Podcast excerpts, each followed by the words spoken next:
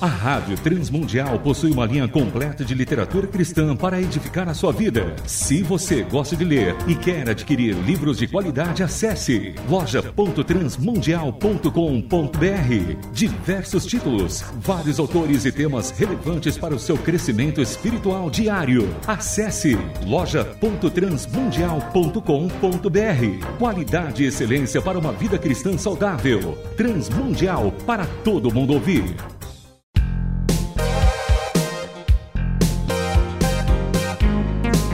Painel Literário. Livros e autores que valem a pena ler.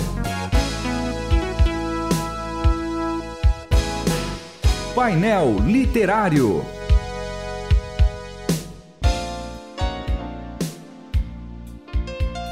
Sejam todos bem-vindos ao painel literário da Rádio Transmundial. Eu sou o João Paulo Gouveia e a gente está continuando a conversa da semana passada com o pastor Abner Morilas. Ele escreveu o livro Abuso Sexual Infantil, Prevenção, Identificação e Intervenção. Foi tão bom o bate-papo da semana passada que a gente resolveu agora, mais especificamente, trabalhar com o livro.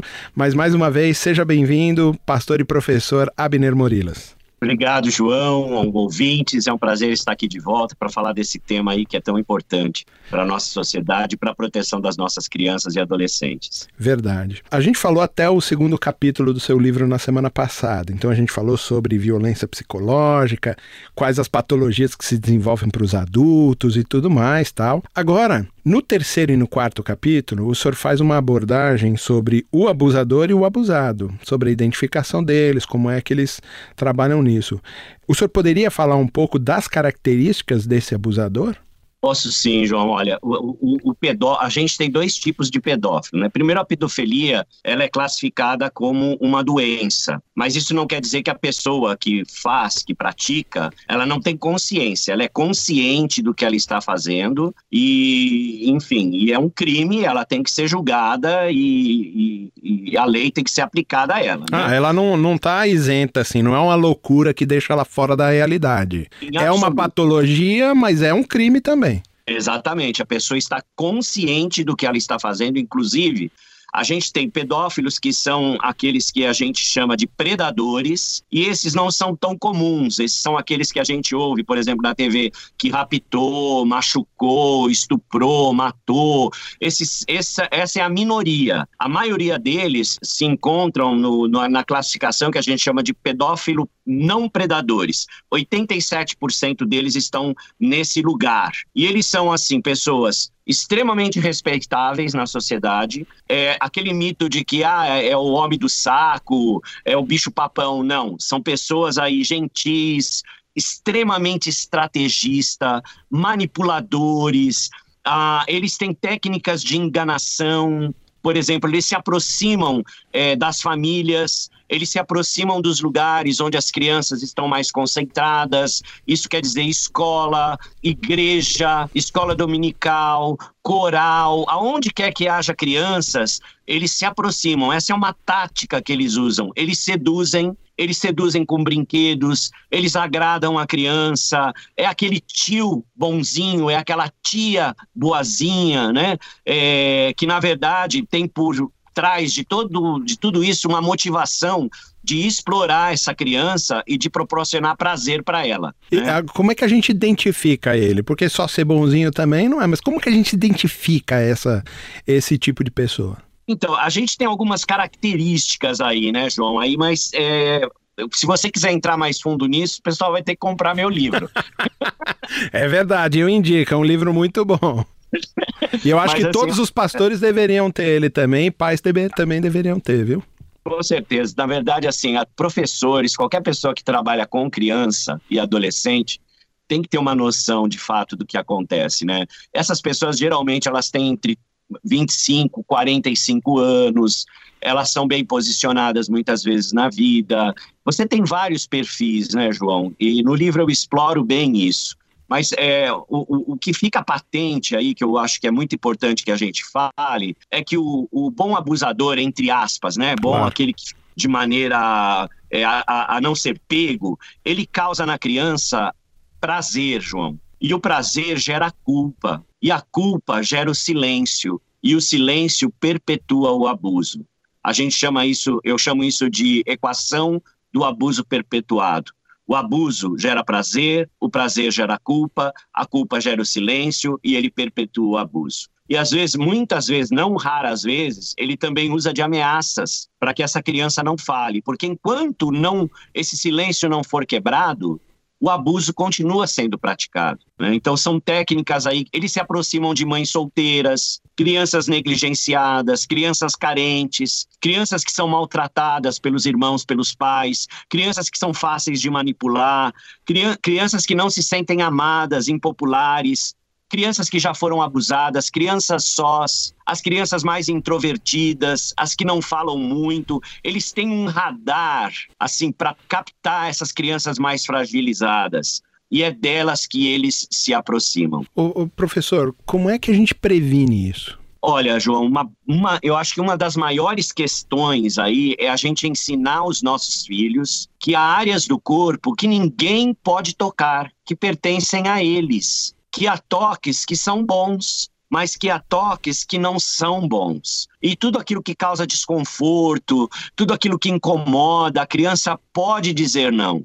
João tem uma pesquisa que diz que mostra claramente: 70% das crianças que sofrem uma investida de um abusador e dizem não ou gritam por socorro não são abusadas. Quando a criança diz não, é um preventivo. Uhum. Quando a criança grita por socorro, é um preventivo. Mas a criança só vai saber se defender se a gente ajudá-la. Claro. Como que a gente pode fazer isso? Por exemplo, o que você, você chega para o seu filho, para a sua filha e fala: olha, o que você faria, por exemplo, se alguém pedisse para você cuidar do, do carro e depois ele te daria uns trocados? O que você faria se uma pessoa convidasse você para dar uma voltinha de carro? O que você faria se um professor, uma professora quisesse acompanhar você depois da escola? O que você faria se uma pessoa pedisse para você abraçar ela quando você não quisesse, e você não quisesse abraçar? Você vê, são situações hipotéticas que uhum. a gente pode ajudar a criança a pensar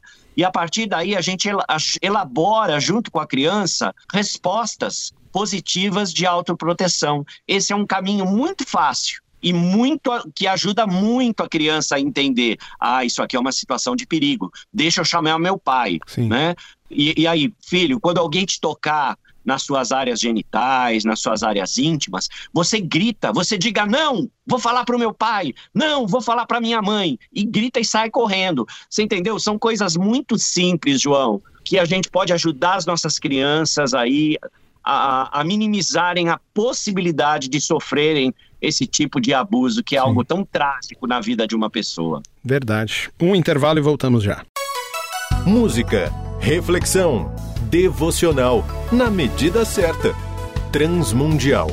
Para todo mundo ouvir. Você está ouvindo. Painel Literário.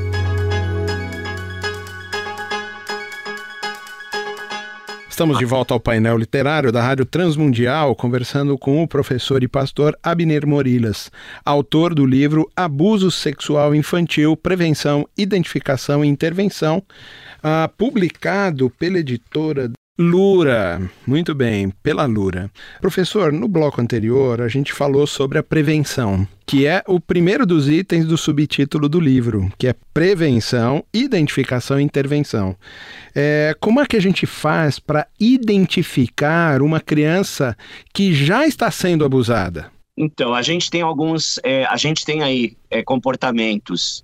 Você tem efeitos no comportamento, por exemplo, o rendimento escolar abaixa, a criança começa a urinar na, na cama, ela tem uma regressão, uhum. a criança fica mais violenta, mais agressiva, ela fica mais é, mutismo, ela fica mais muda, ela já não fala tanto, ela fica mais chorosa, né? São alguns pontos aí é, emocionais e relacionais. Agora, na parte física, a gente pode identificar, por exemplo, se tiver sangramento, roupa rasgada, roupa manchada com esperma, é, vários pontos aí, né? Você olhar para a criança, ver se, se tem algumas manchas no corpo, hematoma, enfim. É, no físico também, a gente, a, a mãe, o pai tem que estar tá sempre atento, né? A, a, quando vai dar banho na criança, é, se está tudo bem, se não está, preste atenção preste atenção, né? Hum. Porque a gente tem essa, essas, esses indicadores aí, tanto emocionais, quanto relacionais, quanto físicos, que podem nos dar as dicas de que se houve abuso ou não. E como intervir? nisso, porque também sem criar mais traumas, né? João, assim, uma das coisas mais importantes é a gente propiciar para a criança um lugar seguro um lugar seguro, não só geográfico, mas afetivo, né? É. Onde ela possa se sentir segura o suficiente para falar daquele sofrimento, daquilo que ela passou. Então, o acolhimento aí é fundamental. Eu acolher essa criança, ouvi-la, quando ela trouxer algum fato que para a gente é estarrecedor, eu tomar muito cuidado da forma como eu reajo, né, com as minhas expressões, porque isso pode tudo assustar a criança e fazer com que ela continue é, a... calada. Isso é tão difícil, isso é tão complexo, porque 87% dos abusos acontecem com pessoas que a criança conhece e confia, João. Então, na verdade, o que, que a gente, por exemplo, como igreja, a gente pode propiciar um lugar seguro para essa criança falar, falar da sua dor, né? É, falar daquilo que está acontecendo, porque às vezes é dentro de casa que acontece, uhum. né? É, e você tem razão, né? É tomar cuidado para a gente, é, na hora de ouvir alguma coisa, não ter sobressaltos, por mais difícil que seja, né? Porque isso pode gerar culpa na Sim. criança, principalmente se a criança teve prazer, porque o abusador ele mexe em áreas no corpo da criança que dá prazer. E a criança se sente culpada por isso, João. Eles são estrategistas demais é, a gente então vai empoderar essa criança e vai ajudá-la a poder falar. Porque quando a boca fala, João, o corpo sara. e quando a boca cala, o corpo fala. Professor, nosso tempo é curto, apesar de serem dois programas, dois episódios. Eu agradeço Uh, primeiro, pela sua dedicação em escrever o livro, em expor isso e chamar atenção para esse tipo de coisa. E segundo, por estar aqui com a gente, para os nossos ouvintes, para tão esclarecedor como o senhor falou aqui. Porque eu espero que eles também comprem o seu livro e, junto com essa entrevista, possam criar ambientes seguros, ambientes de acolhimento, um lugar afetivo para essas crianças que foram e para as crianças que não foram, que a gente possa sempre educá-las para que elas possam reagir a isso. Muito obrigado, professor Abner Morilas. Obrigado, querido. Um abraço a todos. Deus abençoe. Você ouviu Painel Literário. Produção e apresentação: João Paulo Gouveia. Realização Transmundial.